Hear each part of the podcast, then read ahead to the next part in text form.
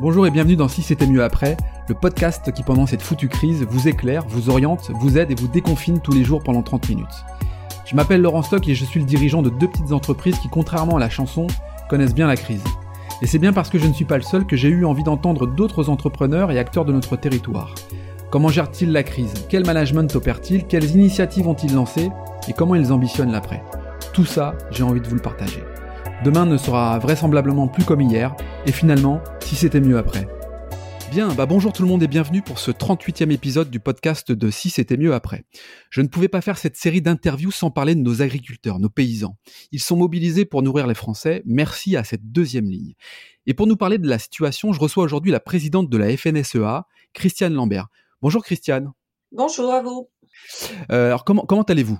Tout va bien. Je suis à la maison, sur le lieu de notre élevage, de notre exploitation agricole, dans le Maine-et-Loire. Bon, très bien. Alors, je suis ravi de vous recevoir parce que l'agriculture, c'est la, terre, la vie, c'est le terroir, c'est aussi le souvenir de mon enfance. Et avec euh, l'agribashing qui dure depuis un certain temps, on a tendance à l'oublier. Alors, avant de rentrer dans le vif du sujet, pourriez-vous euh, vous présenter à nous? Alors, je suis agricultrice dans le département du Maine-et-Loire. Je suis originaire du Cantal, mais j'ai suivi mon mari dans le Maine-et-Loire. Euh, nous mmh sommes ici depuis 30 ans. Nous avons une exploitation avec un élevage de porcs. Nous faisons naître des porcelets que nous vendons euh, pour euh, la viande. Et mmh. nous avons aussi des hectares pour faire avoir des cultures pour nourrir ces animaux. Nous avons 106 hectares de culture et un élevage de 235 truies. Très bien. Et puis, donc, vous passez vos journées sur vos exploitations. Et puis, par ailleurs, vous êtes également donc, la présidente, comme je le précisais, de la FNSEA. Euh, la FNSE en deux mots? Comme nous avons deux salariés très sympas et rigoureux, ils sont tous en poste et j'ai pu donc continuer mon activité de présidente de la FNSEA tout en étant euh, confiné. D'accord, ok. Alors, euh, l'agriculture en France, c'est combien d'agriculteurs? 438 000 agriculteurs, 438 000 agriculteurs et agricultrices dans notre mmh. pays. Ce qui fait à peu près, si mes calculs sont bons, allez, un agriculteur pour 160 ou 180 Français à peu près. Ce qui est, euh, ce qui est fou hein, quand on rapporte finalement euh, le nombre d'agriculteurs qui, nourrissent euh, autant de Français. Alors, merci pour cette présentation. Tiens, moi, il y, a un film qui m'a, personnellement, il y a un film qui m'a retourné qui s'appelle Au nom de la Terre, un film d'Édouard Bergeon avec Guillaume Canet. Je vais vous lire, tiens, le, synopsis. Le, synopsis, c'est Les dettes s'accumulent et Pierre s'épuise au travail. Malgré l'amour de sa femme et ses enfants, il sombre peu à peu. Construit comme une saga familiale et après la propre histoire du réalisateur, le film porte un regard humain sur l'évolution du monde agricole de ces 40 dernières années. C'est ça la réalité d'un agriculteur aujourd'hui? Ce film euh, est une histoire personnelle d'Edouard Bergeon euh, à propos de son père. C'est un événement qui s'est passé il y a 30 ans. Euh, ça arrive encore aujourd'hui, malheureusement. cet agriculteur avait probablement un héritage familial très lourd, euh, la voix du père, euh, le poids psychologique exercé le père en disant il faut que tu continues, il faut que tu travailles plus, surtout il faut tenir la ferme familiale, ça doit pas quitter la famille. Euh, ceci doublé d'un changement important dans l'exploitation agricole puisqu'il avait décidé de moderniser, de construire un bâtiment. Et puis, il n'avait peut-être pas ce que nous avons aujourd'hui, Dieu merci, un environnement euh, social avec euh, du conseil, avec euh, du syndicalisme qui est en proximité, la mutualité sociale agricole aussi qui peut aider les agriculteurs qui vont pas bien. chez les jeunes aujourd'hui, on voit moins ce sentiment d'isolement qu'on pouvait le connaître à l'époque. L'isolement est quelque chose de très fort. L'isolement et donc euh, créer du lien et c'est ce que vous euh, faites à travers votre, syndicat entre autres. Alors tiens un petit coup de petit coup de pub, petit coup de, vision par rapport au, nom de la terre et surtout d'Edouard euh, Bergeon qui a créé une web TV qui s'appelle Cultivons-nous sur laquelle il y a évidemment une mise en, avant de, de l'agriculture. Christiane, comment se porte le, le secteur depuis le confinement de l'agriculture? Ah, Les agriculteurs et l'ensemble du grand secteur agricole sont vraiment au travail. Le printemps, c'est la saison où il y a le plus de boulot. Il faut semer beaucoup de choses, il faut récolter aussi. Euh, et puis, il y a le travail continu auprès de nos animaux aussi. Et cette année, avec euh, le confinement et euh, le changement phénoménal de mode d'alimentation des consommateurs, il a fallu turbiner beaucoup plus et ajuster un certain nombre de problèmes qui se sont posés parce que les Français ont non plus mangé en restauration hors domicile, donc, on a arrêté de manger des steaks, des entrecôtes, euh, des frites, euh, des, grands, mmh. des grands volumes de produits laitiers. Toute l'alimentation s'est passée désormais en grande distribution ou sur les marchés quand ils ont été ouverts et dans les commerces alimentaires. Et donc, il a fallu produire plus en quantité, puisqu'ils ont fait des stocks, des stocks de pâtes, de riz, de sucre, de toutes sortes de choses. Euh, et par contre, ils ont délaissé les fromages à la coupe, euh, le steak, euh, les frites, la bière, le cidre, le vin. Et toutes ces filières-là sont mmh. en souffrance et nous essayons de régler les problèmes pour les uns et pour les autres. Ah oui, bah, on pourrait croire qu'effectivement l'agriculture sort son épingle du jeu, si vous me permettez l'expression, mais finalement non. Enfin, on voit qu'effectivement les métiers de bouche, euh, ça, ça, ça, fonctionne, mais peut-être qu'effectivement la notion de, de fromage, euh, on a peut-être tendance à en acheter moins. La, la, bière, pareil, parce que finalement c'est consommé à la fois chez nous, mais surtout aussi dans, dans la restauration hors foyer. C'est comme ça qu'on appelle, je crois, cette, cette restauration. Et c'est en ça où la conséquence est importante chez les agriculteurs, c'est-à-dire que on consomme peut-être plus de poissons dans le restaurant et plus de fromage? Exactement, mais ça montre aussi la, fragilité de la chaîne alimentaire, puisqu'il y a eu plusieurs moments où c'était délicat. Nous manquions de transporteurs, de chauffeurs-livreurs, nous manquions d'emballage, de carton pour pouvoir euh, fournir. Mais il faut aussi se dire que pour certains agriculteurs, ça a été terrible. Par exemple, mes collègues euh, horticulteurs, euh, les fleurs n'étant pas alimentaires, tous les magasins ont été fermés, eux-mêmes ne vendaient plus. Euh, mmh. ceux qui ont des fermes équestres, euh, qui ne peuvent plus accueillir du public et donc ils ont des chevaux à nourrir, du travail, mais ils n'ont pas de ressources euh, financières. idem pour les producteurs de vin, plus de salons, plus de restaurants, donc moins de 35% de ventes, c'est catastrophique pour certains d'entre eux. Et puis je citais aussi ceux qui font des volailles un peu plus festives, comme les canards, les cailles, les pigeons, qu'on ne mange pas à la maison. Euh, il y a eu finalement des, des à-coups importants. Mais ce qui est important, c'est que la chaîne alimentaire a tenu la France à la chance d'avoir une agriculture extrêmement diversifiée et bien organisée qui a permis de mmh répondre au, au zapping euh, des consommateurs. Nous avons tenu, nous en sommes fiers d'ailleurs, puisqu'il n'y a pas eu de pénurie. Je lisais ce matin dans un grand euh, quotidien international qu'il y a déjà des ruptures de hamburgers aux États-Unis, qu'ils sont obligés d'euthanasier les porcs parce qu'ils n'ont plus personne pour, dans les abattoirs. Euh, nous n'avons pas connu ça en France. Donc je pense que oui, le président de la République a raison de dire merci aux agriculteurs et à la chaîne alimentaire et à tous les acteurs qui nous environnent.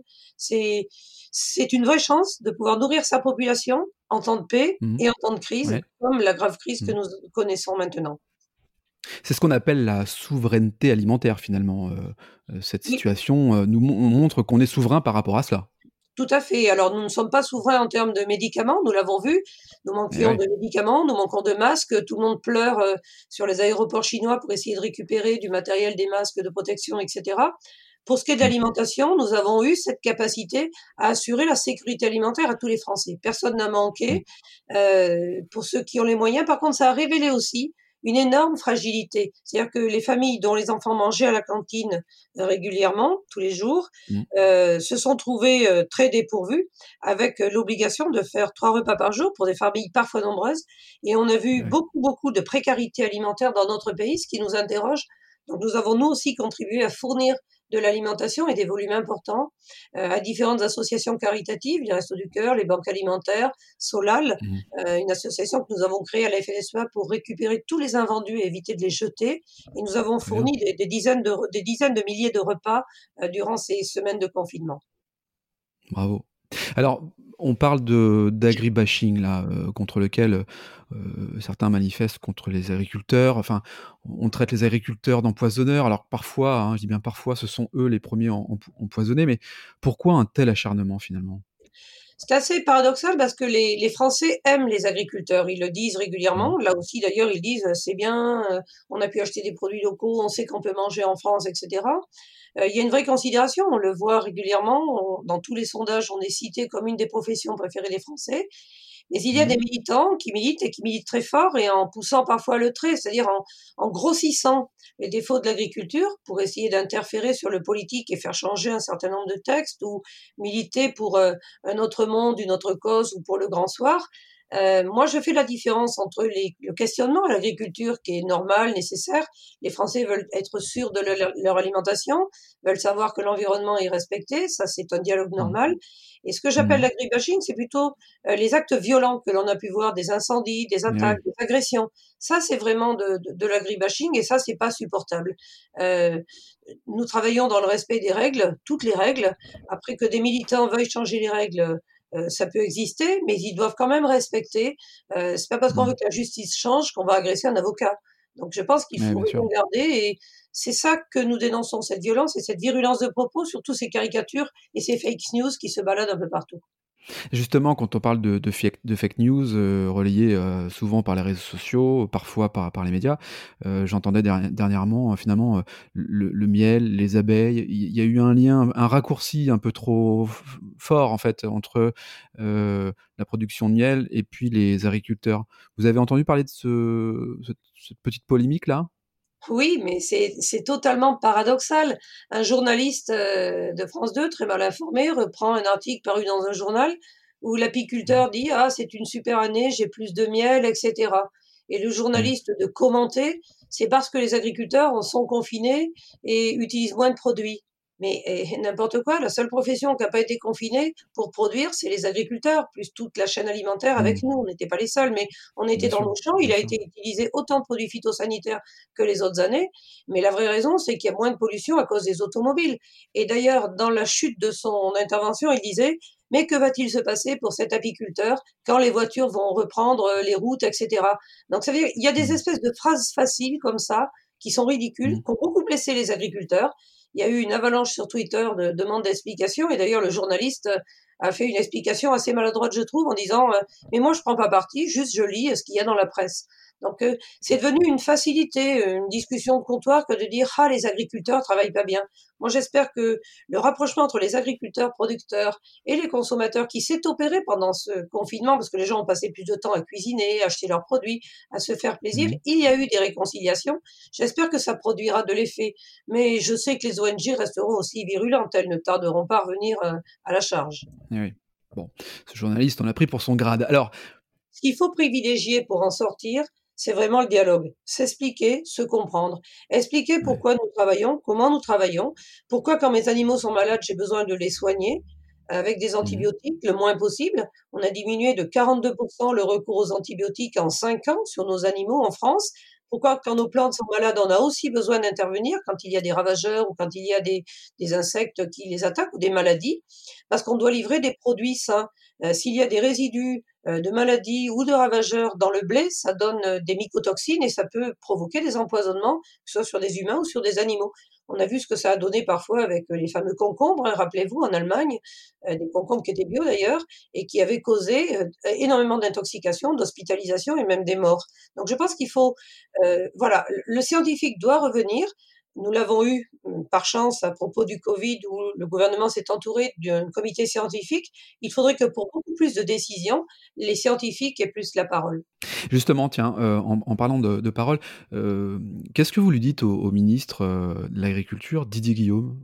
Vous êtes en contact avec lui? Vous avez des, des échanges réguliers, je suppose? C'est quoi les Quand on parle de dialogue, qu'est-ce que Qu'est-ce qu'on se dit dans ce moment-là? Le dialogue, c'est avec les consommateurs, avec la société, et c'est bien sûr avec euh, le ministre de l'Agriculture, mais aussi la ministre du Travail, euh, la ministre de la, en charge de la concurrence, le ministre en charge des Affaires européennes, le ministre de l'Économie, tous ces ministères qui sont capitaux puisque notre activité recouvre tous ces champs-là.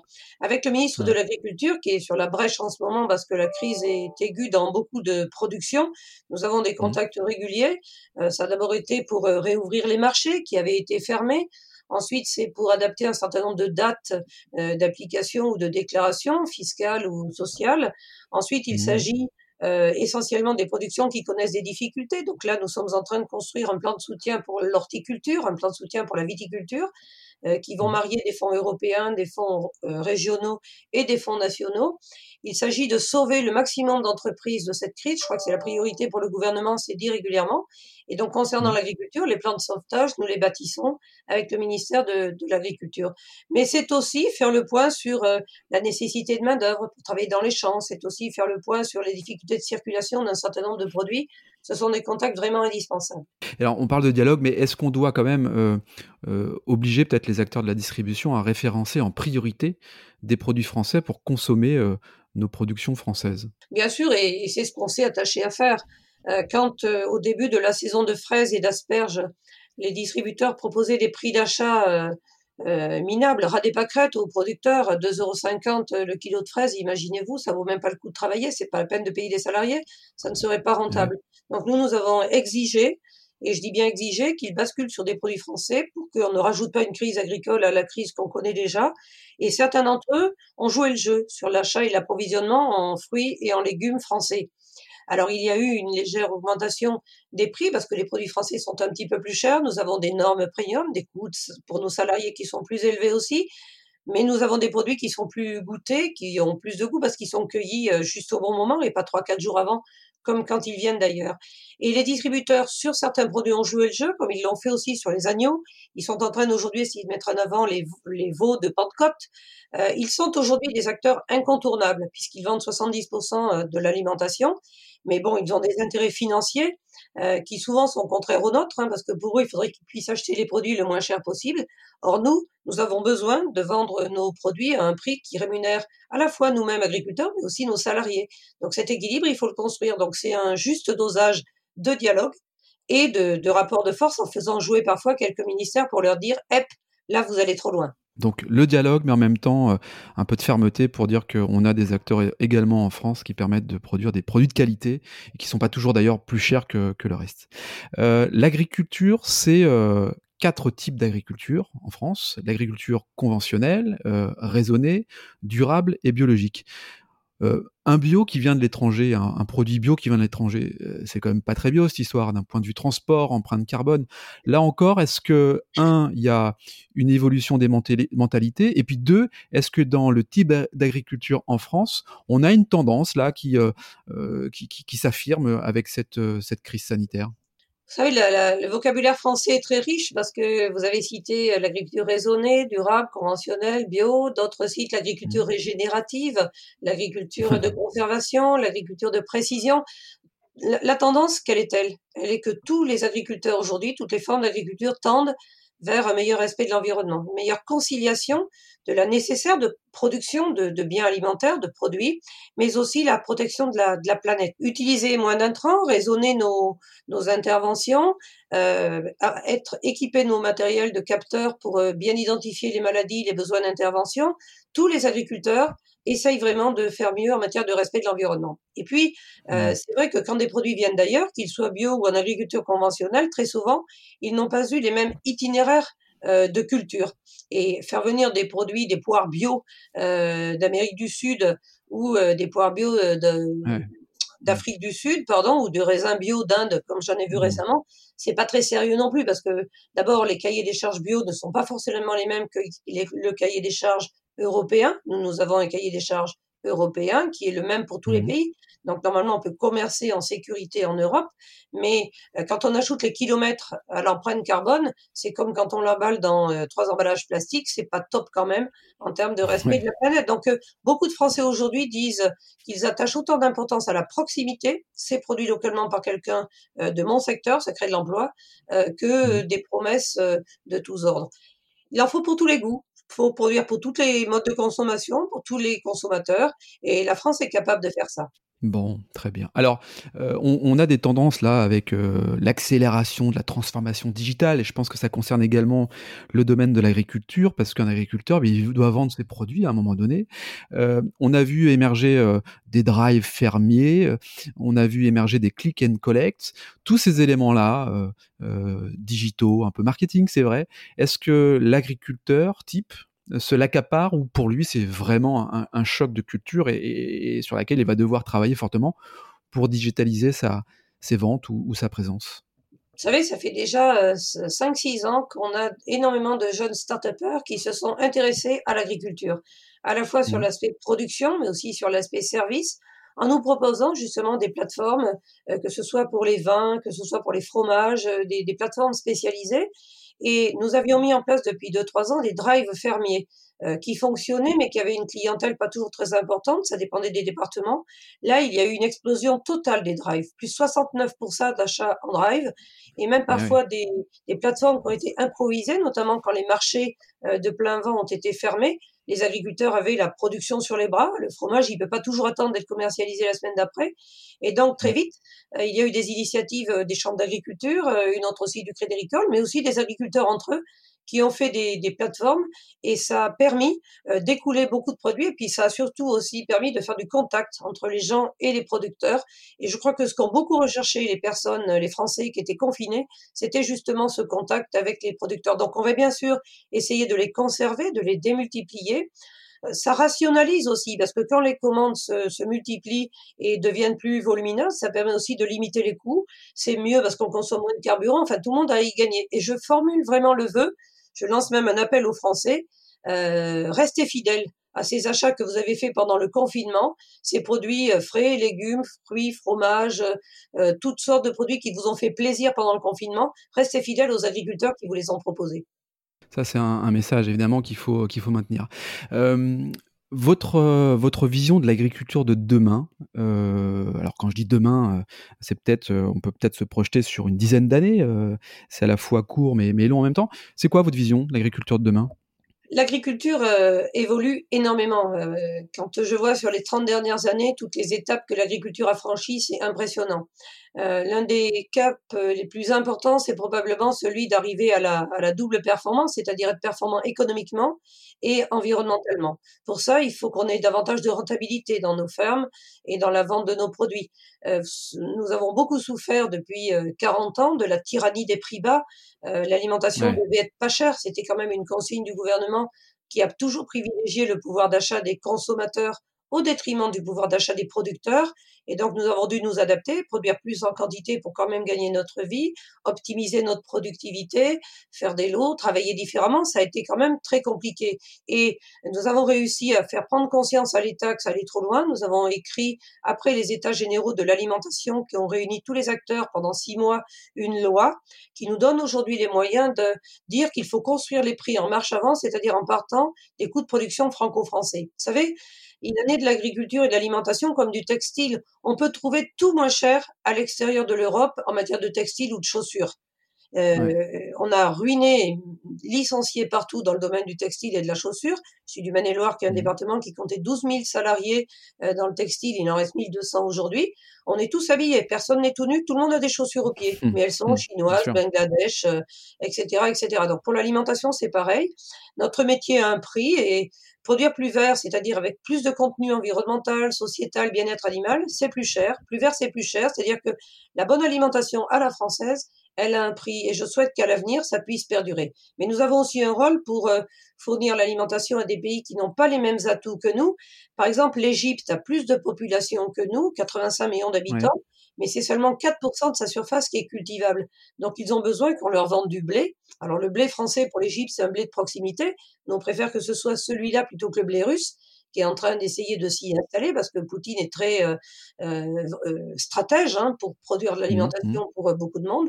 Donc c'est à la fois une agriculture à circuit court, locale, mais une agriculture à circuit long, mais toujours euh, avec des agriculteurs chefs d'entreprise responsables de leurs exploitations et qui respectent à la fois les, contraintes sanitaires, bien-être animal et l'environnement. Bon, c'est une belle vision en tout cas. On arrive au, terme de ce, podcast et euh, comme euh, traditionnellement, je, laisse la, le mot de la fin à mes invités. En deux, trois mots, qu'est-ce qu'on doit retenir, Christiane? L'agriculture est vraiment une chance pour la France. C'est un secteur stratégique. Pendant le confinement, il est apparu essentiel. Plusieurs élus politiques l'ont souligné. Ça fait du bien au cœur euh, des agriculteurs. Mais l'appel que je lance à consommer plus français, il est capital. C'est aussi un appel à l'État pour euh, redonner à l'agriculture le, le punch qu'elle avait une dizaine d'années. Nous avons régressé dans un certain nombre de domaines. Tout le monde a dit que la mmh. souveraineté alimentaire, c'était extrêmement important, mais il faut le construire. Donc, dans le pacte productif ou dans le plan de relance que le gouvernement va mettre en place, il faut insérer l'agriculture aux côtés des secteurs stratégiques comme le sanitaire, la santé, la technologie, euh, et le faire, bien sûr, dans un souci de développement durable. Vous savez, la durabilité, c'est quelque chose que l'on connaît en agriculture. Nous mmh. sommes une activité de temps long. Il n'y a pas de plan B, il n'y a pas de terre B. Euh, donc, euh, l'air, l'eau, la terre sont nos, notre quotidien et nous y sommes très attachés, nous sommes vigilants. Mais les agriculteurs euh, ont besoin aussi du soutien de la nation, euh, qu'on quitte un petit peu les, les doutes qu'il a pu y avoir et que par le dialogue, on arrive à mieux se comprendre. C'est vraiment quelque chose de très important, redémarrer du bon pied. Bon, vive l'agriculture. Merci Christiane d'être intervenue sur le podcast de Si c'était mieux après et je vous dis à très bientôt. Merci beaucoup à vous. Quant à nous, on se retrouve dès demain pour un nouvel épisode. D'ici là, portez-vous bien, je vous embrasse et à bientôt.